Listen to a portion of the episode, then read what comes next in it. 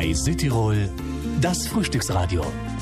Mit Jutta Wieser und mit Edi Pleikner an der Technik. Einen guten Morgen heute am Donnerstag. Wer heute oder in den nächsten zwei Tagen übers Würzjoch fährt oder ins Vilnöstal kommen wird, der, der kann nur staunen. An die tausend Männer werden zu Fuß und betend vom Gardertal übers Würzjoch zum Kloster Seben Wallfahren.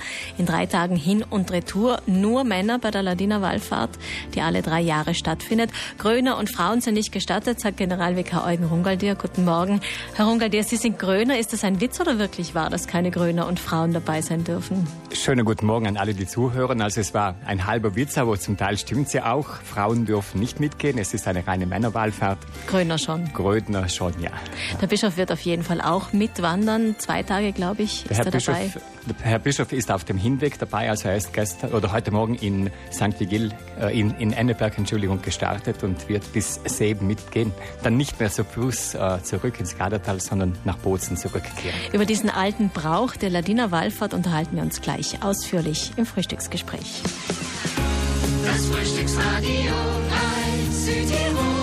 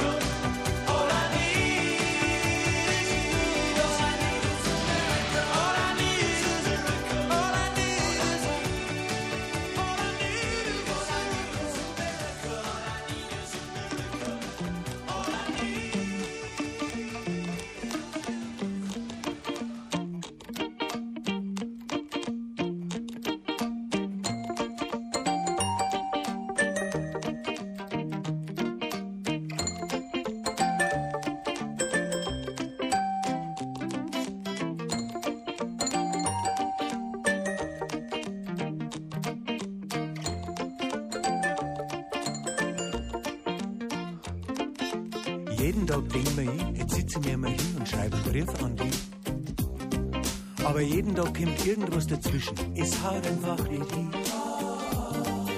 Ich gehe oft ans Telefon und wähle eine Nummer, die ich auswendig kann. Aber nach dem zweiten Mal leiten lege ich meistens wieder auf. Ich hab die lang schon immer gesehen.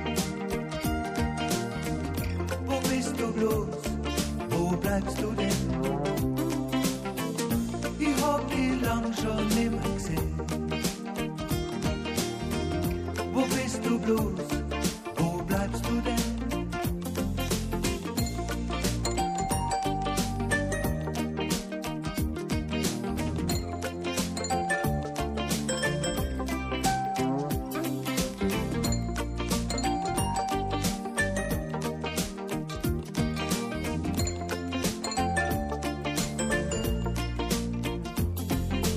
Zeit rinnt dahin und ich denk mir jeden Tag, ich besuch dich jetzt halt wirklich einmal. Und ich stell mir dabei vor, wie sauber das das wird mit uns zwei. Der Teufel soll mich holen, wenn ich dich nicht bald wiedersehe. Ich möchte so gern bei dir sein, du ich sag das, sonst wäre ich noch ganz blöd. Ich hab dich lang schon immer gesehen. Wo bist du bloß?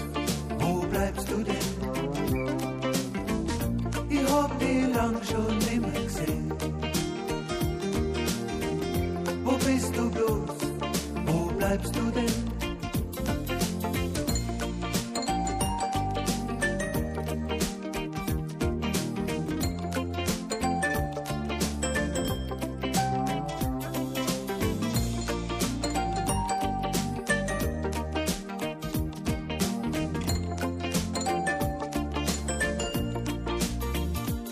Ich kann nicht schlafen, ich trau mich hin und her. Und wenn ich schlafen kann, dann trau ich nur von dir. Ich kann nicht schlafen, ich trau mich hin und her. Meine Gedanken, die sind nur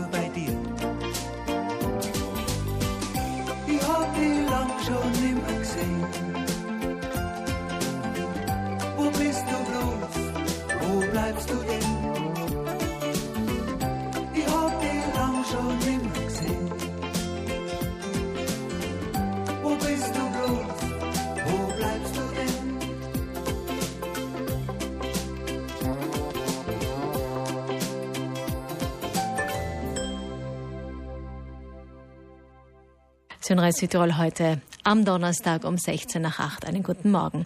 1000 Ladiner, besser gesagt hauptsächlich Gardertaler, sind gerade dabei loszustarten oder sind vielleicht auch schon unterwegs und äh, werden die nächsten drei Tage wandernd und betend miteinander verbringen. Die traditionelle Ladiner-Wallfahrt findet alle drei Jahre statt. Bischof Ivo Moser begleitet die Wallfahrer bis zum Kloster Seben. Generalvikar Eugen Rungaldier hingegen ist hier bei uns im Studio und wie wir gehört haben, Gröner dürfen schon mit. Guten Morgen, Herr Guten Rungaldier. Morgen noch einmal. Die Frauen dürfen aber nicht mit. Vor drei Jahren waren Sie auch dabei bei der Etappe von Villeneuve bis zum Kloster Seben. Können Sie beschreiben, was das mit Ihnen gemacht hat? Es ist ja eine riesige Menge, tausend Menschen, tausend Männer, die da unterwegs sind, um gemeinsam zu beten und zu Wallfahren. Es ist eine sehr, sehr beeindruckende Erfahrung. Vielleicht muss man auch dazu sagen, dass die Gardertaler jeder in seinem Heimatdorf startet. Die Gruppe also zunächst sehr klein ist.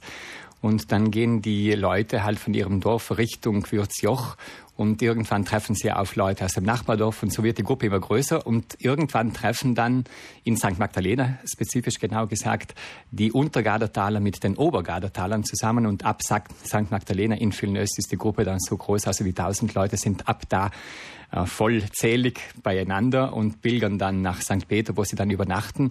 Und morgen früh, und das war eben die Etappe, die ich vor drei Jahren gemacht habe, geht's dann um vier Uhr los, trifft man sich in der Kirche, kommen alle tausend Männer zusammen und dann geht's zu Fuß Richtung Seben.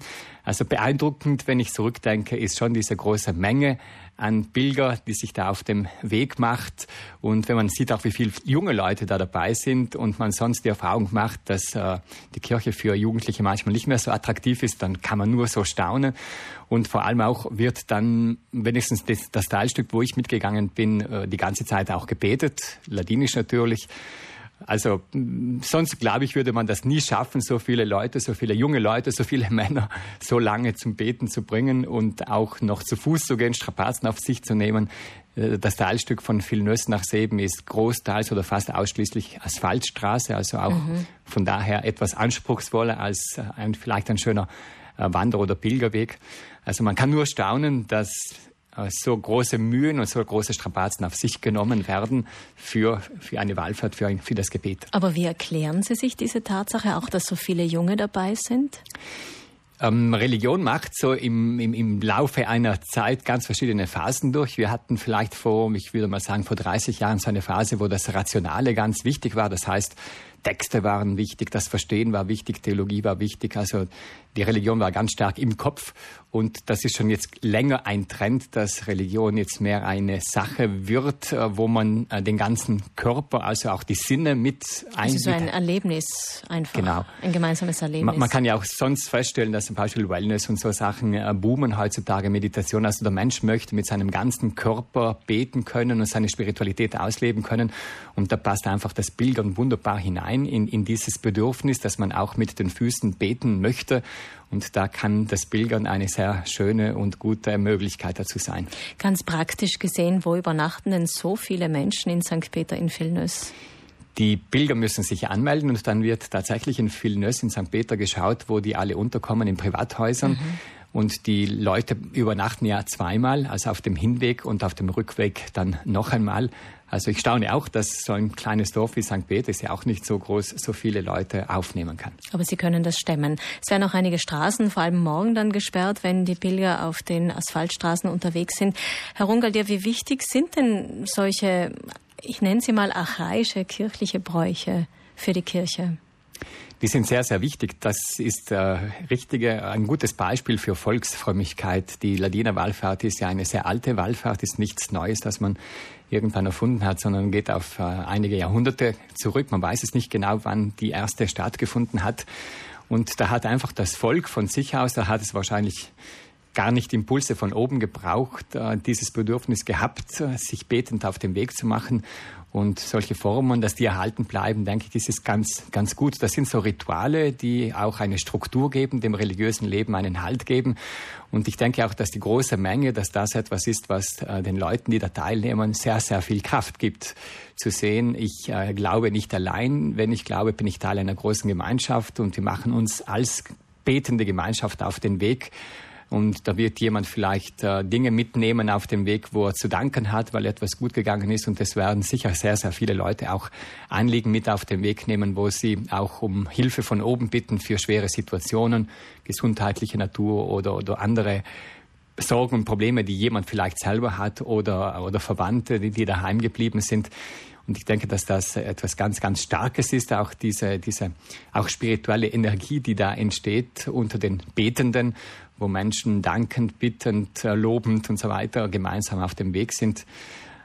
Also das ist schon was, äh, würde ich sagen. Es hat was vor allem auch die Masse und es sind nur Männer. Ich betone das jetzt deswegen noch einmal, weil es für mich als Frau eigentlich verwunderlich ist, dass sich diese Form auch erhalten hat, dass keine Frauen dabei sind. Wird sich das ändern? Wird sich die Kirche da einsetzen oder glauben Sie, dass es deswegen auch so ein Renner ist? Es kann auch sein, weil sicher Männer auch äh, äh, Orte suchen, wo sie unter sich sind. Das kann man sonst im, im zivilen Leben ja auch äh, beobachten, dass es Vereine gibt oder so, wo Männer vor allem unter sich sein wollen und, und unter sich sind. Äh, es hat hier in diesem Kontext ganz sicher damit zu tun, dass man, und vielleicht ist er auch gesteuert worden von den Priestern, das weiß ich jetzt nicht, damit die Disziplin erhalten bleibt. Denn äh, wenn Frauen auch da sind oder jüngere Frauen und jüngere Männer, dann kann man auch davon ab, ausgehen, dass dann, es wird jetzt zweimal übernachtet, was dann alles auch äh, passieren könnte an an, an Zwischenveranstaltungen. So. Zwischenmenschlichen Begegnungen. Ganz genau. Nennen wir es so, ja. Und, und da hat, äh, hat man wahrscheinlich, das, das wird der Hauptgrund sein, damit wirklich die Leute auch bei der Sache sind und beim Beten bleiben, dass man da gesagt hat, das ist eine reine Männergeschichte, was aber nicht heißt, dass irgendwann auch Frauen mitgehen können. Äh, es ist in diesem Jahr einmal im Frühling diese Frage oder war so im Raum, heuer dürfen Frauen mitgehen. Dann wurde der Dekan des Gardertals gefragt, ob das stimmt und der hat dann nur daraufhin gelacht. Also für ihn war das jetzt kein Thema, aber man soll ja der Gnade Gottes keine Grenzen setzen. Herr Rungaldier, Sie waren dabei. Was haben Sie denn mitgenommen von dieser Männerwallfahrt, von der Ladiner-Wallfahrt? Für mich war es vor allem diese große Gruppe an, an Männern allen Alters. Also es sind auch, ich habe vorhin die Jungen genannt, es sind auch ganz, ganz alte Männer dabei, wo mhm. man nur staunt, dass die das äh, schaffen und backen dass die so auf dem Weg sind, betend, weil das, das wird, in dem Teilstück ist die ganze Zeit gebetet worden, das ist sehr beeindruckend. Und dann zum Schluss auch in Seben oben die Eucharistiefeier, bei der dann auch die, die Priester vom Galatal fast alle dabei sind. Damals war, glaube ich, auch der Herr Bischof, der die Messe gefeiert hat. Also es ist schon ein, eine Erfahrung von Kirche, die man mitnimmt und von der man äh, einige Zeit auch zehren kann, dass man so erfahren darf, als Glaubender ist man Teil einer großen Glaubensgemeinschaft der Kirche und das trägt auch zu wissen, man ist nicht allein. Generalvikar Eugen Rungaldier, vielen Dank für das Gespräch zur Ladiner-Wallfahrt. Heute haben sich in der Früh schon 1000 Gardertaler und andere Ladiner auf den Weg gemacht nach Kloster Seben. Morgen werden sie dort erwartet und die Messe feiern und dann geht's wieder zurück den gleichen Weg.